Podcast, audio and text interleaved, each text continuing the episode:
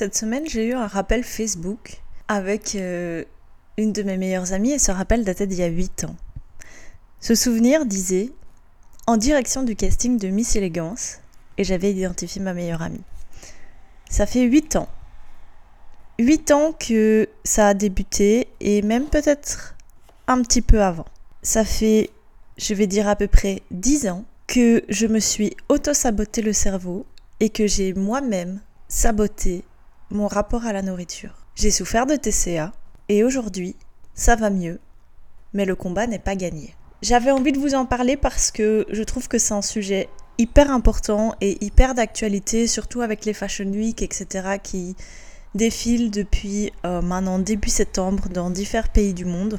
Et je pense qu'en 2023, c'est pas encore un sujet qui n'est pas encore assez abordé de manière ouverte. Et j'avais envie de vous en parler. Ici Madeline du compte Instagram Madeline et Tylo et on se retrouve pour un nouvel épisode de Coach Tylo.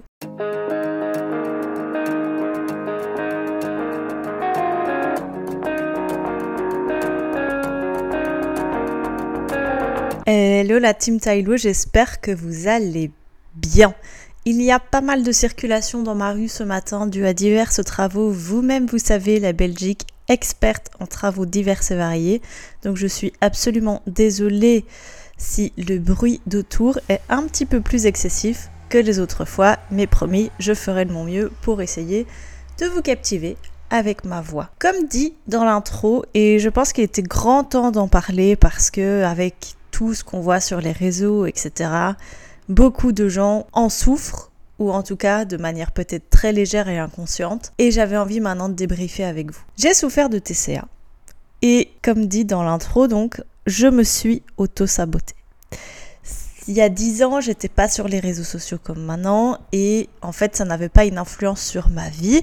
À l'heure actuelle, j'ai du recul, j'ai une maturité, etc. Et les réseaux sociaux, ou en tout cas ce que j'y vois, n'ont pas d'influence directe sur ma santé mentale. Mais il y a dix ans, mon rêve ultime après de monter à cheval, parce que celui-là était déjà en cours et accompli depuis de longues années et j'étais déjà propriétaire, mon rêve ultime était de travailler dans la mode et plus particulièrement dans le mannequinat. Il faut savoir que aujourd'hui, les critères de mannequinat ont énormément évolué et même si on est encore de l'ordre de la préhistoire pour ce qui est des défilés de mode et on en reviendra plus tard, eh bien c'était vraiment des critères absurdes mais réels. C'est-à-dire qu'il fallait faire au minimum 1m70, c'était vraiment petit pour défiler même pour des photos, hein, il fallait faire 1m70. Moins de 50 kg, l'idéal était même 45 kg, donc vous vous rendrez bien compte l'IMC bas que cela engendrait. Être musclé, mais pas trop. Être fat, mais pas trop. Pas trop de seins, pas trop de fesses, pas trop de bras. Enfin, vraiment euh, la Barbie type des années 2000. Et encore même pas, parce que pas de seins, pas de fesses. Il fallait pas avoir des cheveux trop longs, pas des cheveux trop courts, pas un nez trop gros, etc. On voulait vraiment la femme stylisée le plus possible et le plus neutre pour pouvoir la transformer le plus possible. Moi, c'était mon rêve ultime et je me suis mise en tête qu'il fallait que j'y arrive. Simplement. Et pour ça, j'ai commencé à mettre en œuvre des séances de sport plus radicales, à diminuer mes rations et on va débriefer tout ça ensemble. Je fais 1m66, et à l'époque, je faisais moins de 50 kilos, bien que mon rapport à la nourriture n'était pas encore saboté. J'ai donc regardé tous les critères, etc. Je me suis renseignée auprès d'agences qualifiées pour ça. Et moi, ce que je voulais, c'était pas la photo, c'était vraiment défiler. Sauf que, comme dans tout milieu créatif, les places sont hyper limitées et en règle générale, si on n'a pas un parent ou une sœur, etc., qui est déjà dans le milieu, Autant vous dire qu'on ne rentre jamais dans ce milieu. J'ai donc suivi de près les défilés, j'ai suivi de près les collections, je me suis mise à moi-même dessiner mes collections et on s'était dit je vais faire du stylisme, c'est ce que je veux faire.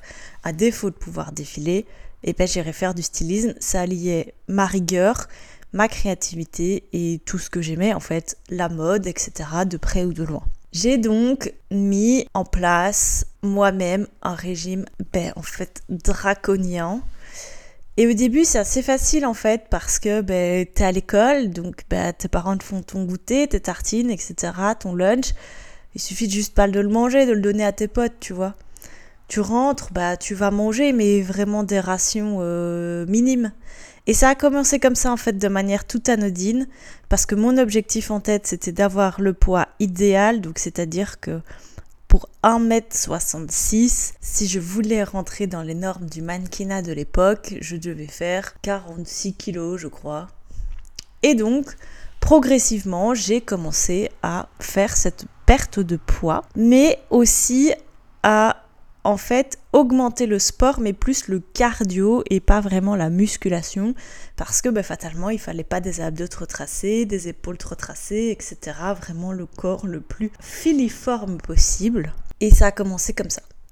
Ça a duré quelques semaines et mes parents se sont vite alarmés parce que fatalement j'avais des up and down, mon corps appelait du sucre, donc il y avait des jours où en fait je mangeais rien et puis il y avait des jours où euh, où ben, en fait je me goinfrais euh, mais de n'importe quoi, je vous jure c'était abusé. Et bien sûr j'essayais de pas faire ça en présence de mes parents, mais, euh, mais voilà, c'était euh, c'est vite repéré en fait. Hein. Dès qu'on a des parents un peu attentifs, c'est très vite repéré. J'ai du coup stabilisé ma nourriture, mais avec vraiment les rations le plus minime possible. Et j'ai augmenté le sport, c'est-à-dire que je montais à cheval déjà tous les jours, ou presque. Quand je savais pas aller monter à cheval, j'allais courir, j'allais nager, j'allais faire du vélo, j'allais courir avec le chien, etc. C'était vraiment euh, pas reprendre un gramme. Sauf qu'à un moment, ben c'est difficile de suivre le rythme avec les cours et donc ça s'est vite arrêté et j'ai replongé. C'est-à-dire que je rediminuais mes rations.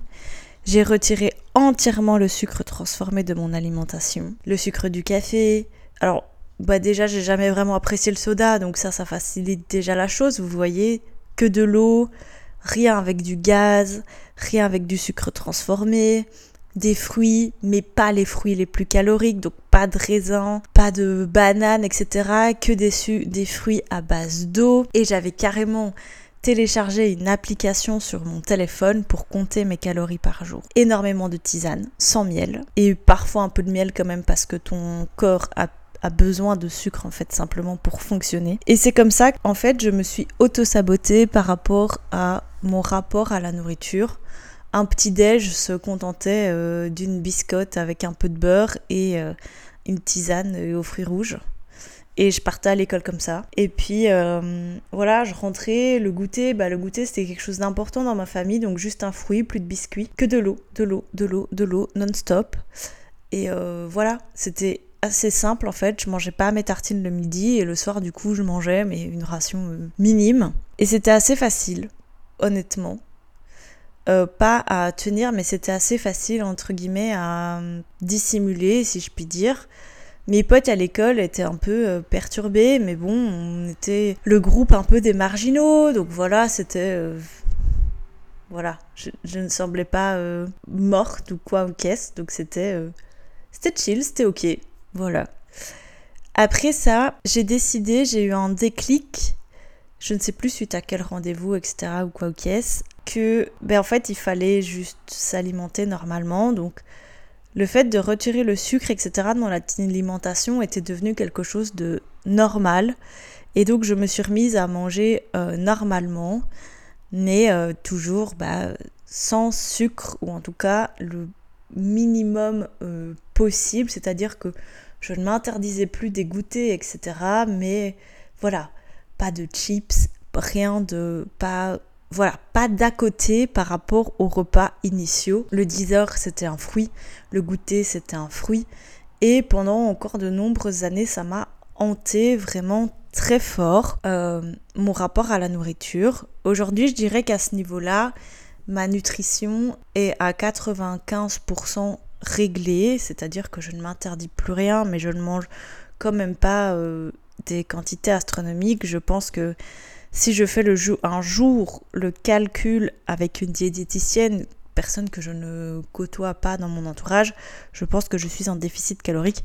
Maintenant, voilà, si j'ai envie de manger une glace, je mange une glace. Si j'ai envie de, de boire un Red Bull, je vais boire un Red Bull, etc. Je ne m'interdis plus rien, mais je suis consciente par contre de ce que je mange. Je sais qu'à ce niveau-là, je n'ai pas encore un rapport 100% sain face à la nourriture, mais c'est surtout que cela a engendré autre chose, je pense, pas de plus grave, mais en tout cas de peut-être aussi grave que des TCA. Euh, il faut savoir que j'en suis arrivée au stade limite vraiment dans mes TCA où je commençais à me faire vomir et c'est là qu'une fois j'ai été surprise euh, par mon papa en fait et, et on en a discuté etc et là j'ai eu ce déclic.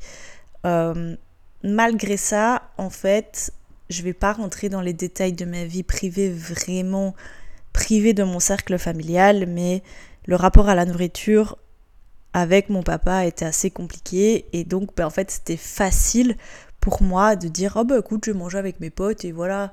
Et donc d'encore supprimer quelques repas. À l'heure actuelle ça m'arrive encore d'avoir des gênances. Par exemple quand je suis en société quand je suis avec quelqu'un pas des amis proches vous voyez quelqu'un que je vais rencontrer ou quoi ou qu'est-ce euh, ou si j'ai un rendez-vous avec un client ou quoi ou qu'est-ce je vais jamais faire un rendez-vous au resto par exemple parce que pour moi manger devant des gens que je ne connais pas reste quelque chose d'assez compliqué. J'ai toujours peur qu'on juge ce que je mange, comment je mange, etc.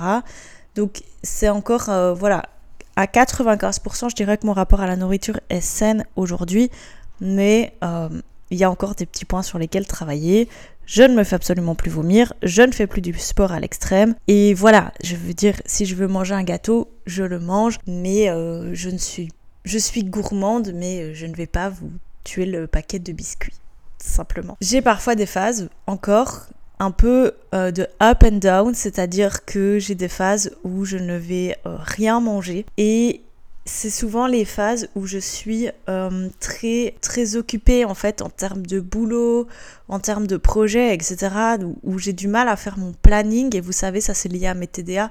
Si vous n'avez pas écouté l'épisode, je vous invite à aller l'écouter. Je sais que c'est un des premiers, il faudra peut-être remonter un petit peu sur la page, mais euh, il est aussi tout intéressant à écouter. Et en fait, manger pour moi n'est pas une obligation, c'est-à-dire qu'il y a des jours dans la semaine où je vais être occupée, autre qu'au travail chez Maxiso, où là vraiment je suis réglée comme une horloge et donc à midi j'ai faim, c'est sûr. Là vraiment, ce job me permet de vraiment avoir une nutrition beaucoup plus saine, et d'être beaucoup plus sain face à ma nutrition dans mon mental, c'est-à-dire que je commence à 8h30, à midi j'ai faim, mon corps me dit à midi moins quart, t'as faim, je vais manger, à 16h30 je vais manger et à 18h45, eh bien j'ai fini ma journée et je rentre chez moi. Il m'arrive parfois de manger à 19h quand je rentre et sinon bah, je mange un peu plus tard dans la soirée. Mais vraiment le repas du soir c'est toujours le repas le plus léger parce que comme j'ai déjà mangé à midi et à 16h30. J'ai plus vraiment faim le soir, mais si je ne mange pas le soir, je me réveille à 2h du matin parce que j'ai faim. Donc vous voyez déjà que déjà ça, mon corps et ma tête se sont rabibochés, si je puis dire, à ce niveau-là, en disant, mais ok, maintenant on écoute son corps, si tu as faim, tu manges, tu ne te prives plus. Et c'est toujours comme ceci. Il y a d'autres, un autre aspect où je sais que je n'ai pas encore totalement guéri les TCA, c'est que par exemple des journées comme hier où je ne suis pas chez Maxiso par exemple, où j'ai une journée en roue libre en termes de mon planning, c'est-à-dire que la roue libre, c'est généralement je vais voir les chevaux et puis je fais deux trois courses, etc. J'enchaîne avec des rendez-vous pro, des entretiens, etc. Euh, comme hier. Et il arrive qu'en fait sur ma journée, j'ai bu une bouteille d'eau, une canette de Red Bull et j'ai mangé une cook. C'est tout. En fait, parce que je suis tellement en route toute la journée que je ne pense pas à manger et mon corps ne m'envoie pas l'appel tu as faim. Le seul appel me dire tu as faim, c'est que je vais commencer à avoir mal de tête vers 14-15 heures. Mais à 14-15 heures, en fait, le problème c'est que là, on est sur un combat psychologique. C'est 14-15 heures. Ben, si je mange un vrai repas à 14-15 heures, je ne mange plus rien jusqu'au lendemain matin. Or que dans ces cas-là, ce que je fais, c'est que je mange petit truc du coup à 14-15 heures plus un goûter, style un goûter quoi. Je vais dire euh, un, fruit, un pain au chocolat ou quoi qu'est-ce. Et puis je vais manger un vrai repas le soir. Alors je sais que ça c'est encore quelque chose que je dois euh, travailler. Mais je vais dire, euh, voilà, 95% du temps, ma relation à la nourriture est saine. Il y a des choses où, par exemple, je suis sur des événements ou quoi, je vais pas manger de la journée parce que je ne fais pas confiance à la nourriture sur les événements. Et donc, là, bah, de nouveau, je peux rester des journées entières sans manger. Et heureusement, les gens qui sont autour de moi me le rappellent et m'obligent à manger au moins un petit truc. Donc, ça, c'est plutôt ok. Même si les gens sont, avant cet épisode, pas spécialement au courant de, ce qui s'est passé. Mais euh, voilà, j'ai un entourage assez sain à ce niveau-là. Donc, c'est très très cool. Mais ce qui a surtout engendré ça chez moi, c'est un rapport à mon poids direct, aux chiffres sur la balance, négatif mais vraiment euh, très malsain en plus. J'ai ce qu'on appelle, du coup, et je sais pas si je vais vous le dire correctement, je souffre du coup de dysmorphophobie. C'est-à-dire que je perçois mon corps d'une autre manière qu'il est réellement. Je sais que je fais 1m66 et euh, peut-être 55 kg à tout casser et que je suis dans les normes normales dites basse. C'est-à-dire qu'en fait, si je perds un kilo, mon IMC passe dans le rouge et je suis euh, dite trop maigre. Mais bien que je fasse une taille 34, je me vois grasse. Je veux un corps plus fit, mais pas trop fit parce que je trouve ça moche. Je veux un corps sain. Je veux tout et je vais tout mettre en place pour ça. Et honnêtement, ça allait beaucoup, beaucoup, beaucoup mieux ce rapport, euh, je vais dire, depuis que j'ai emménagé dans mon appartement.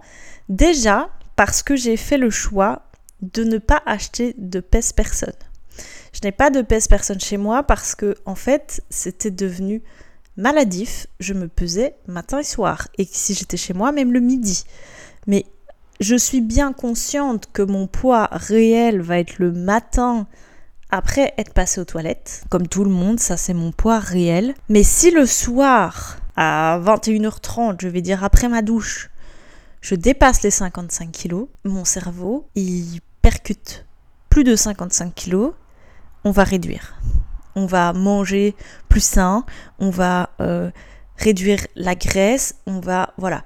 Et ça, je sais en avoir parlé avec ma psy, hein, parce que vous le savez maintenant, je ne m'en cache pas depuis le début, euh, j'en parle avec mes psys, et j'ai une psy spécialement pour ça d'ailleurs, que ça fait partie, paraît-il, du processus de guérison, sauf que moi je suis intimement persuadée que c'est un combat que je mènerai toute ma vie, et surtout à l'heure actuelle, à l'heure des réseaux sociaux, etc., où tout est médiatisé. Euh, mais en fait, si mon corps est un petit peu trop fat à mon goût, il va falloir que je le muscle.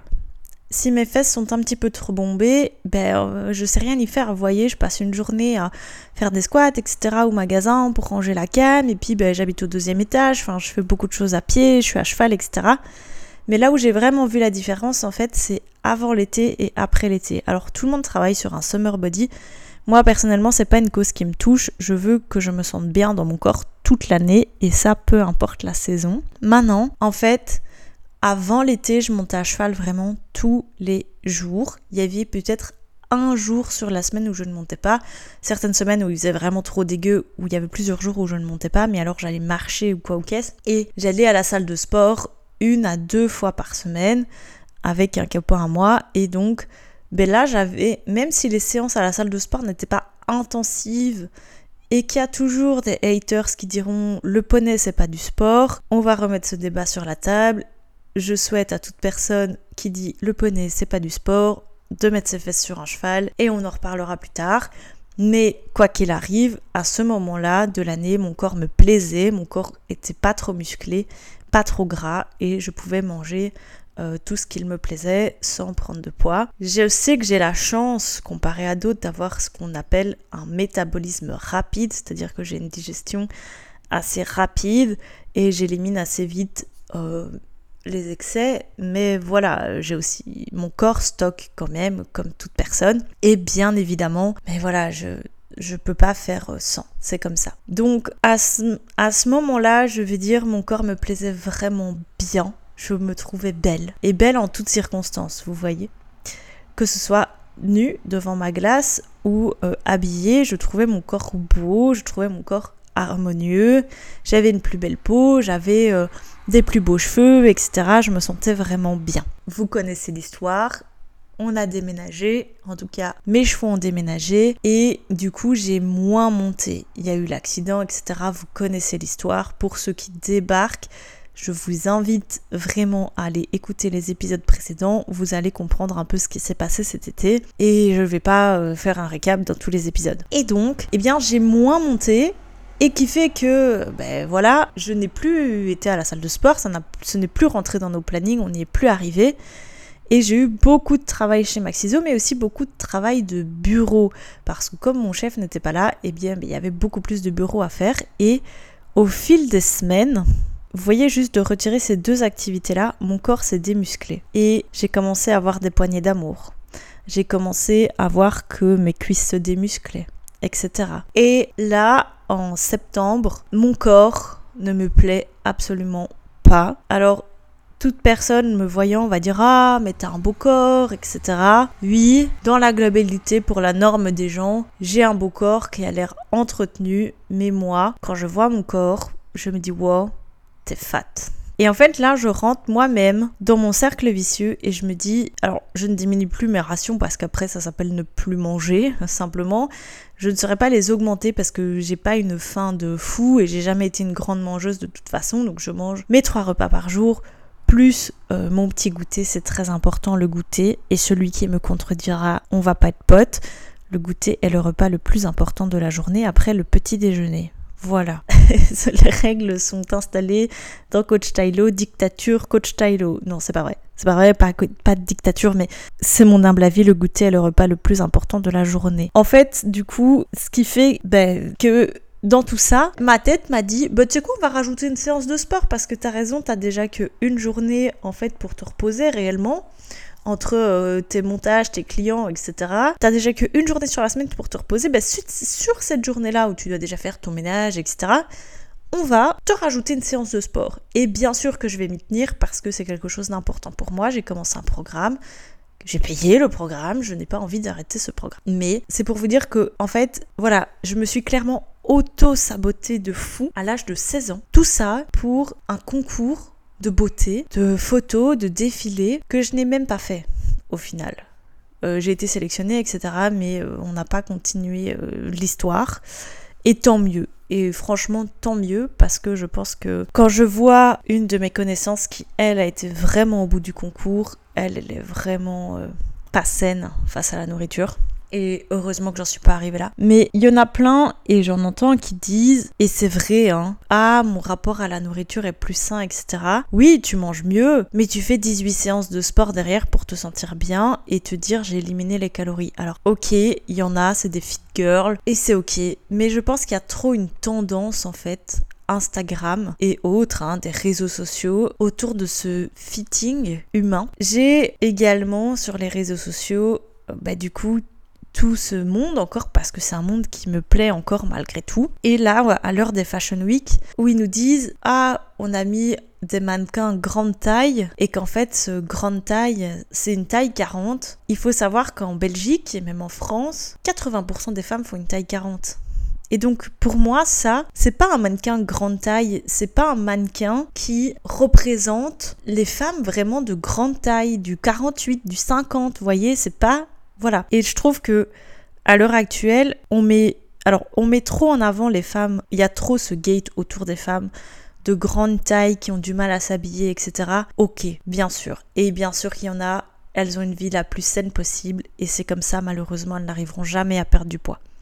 Ok. Mais on ne met jamais non plus à l'inverse en avant les femmes trop minces qui n'arrivent pas à prendre de poids. Et croyez-moi bien que ce soit l'une ou l'autre, j'en connais beaucoup plus qu'on ne le pense. Ces deux femmes-là, et pourtant deux types de femmes, mais complètement à l'opposé l'une de l'autre, souffrent de troubles du comportement alimentaire. Et il y en a une qui souhaiterait prendre du poids, quoi qu'il arrive, et il y en a une qui souhaiterait en perdre, quoi qu'il arrive, à s'en saigner en fait. Et ça, c'est pas normal. À l'heure des Fashion Week, oh oui, on est passé d'une taille 34 à une taille 36. Waouh!